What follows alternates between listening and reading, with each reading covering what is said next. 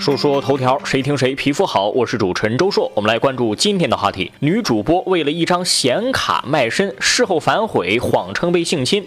最近，杭州一名女孩报案说自己被性侵了，警方在现场发现事有蹊跷，女孩与性侵犯也太平静了。随后呢，就查看了两个人的手机聊天记录，大跌眼镜。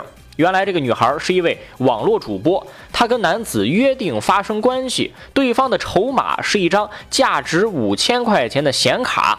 完事儿之后呢，女主播觉着亏，又向男子索要八千块钱，闹掰了以后报了警，还跟警方说自己不同意发生关系。最终两个人分别是以卖淫、嫖娼被拘留。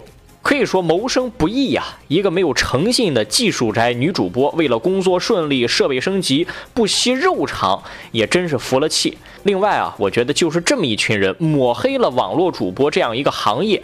现在大家提起网络主播，就跟前几年特殊服务行业提起来是一种态度了。这是谁的错呢？真是几颗老鼠屎坏了一锅汤。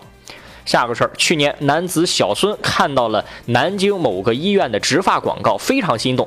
咨询之后发现价格太贵，医院确实很体贴呀，没钱不要紧，我们还有植发贷，就是贷款种发的贷款，推荐这个小孙啊贷款植发，而且呢成活率有保证，再塑青春盛世，美颜指日可待。这个小孙就贷款了。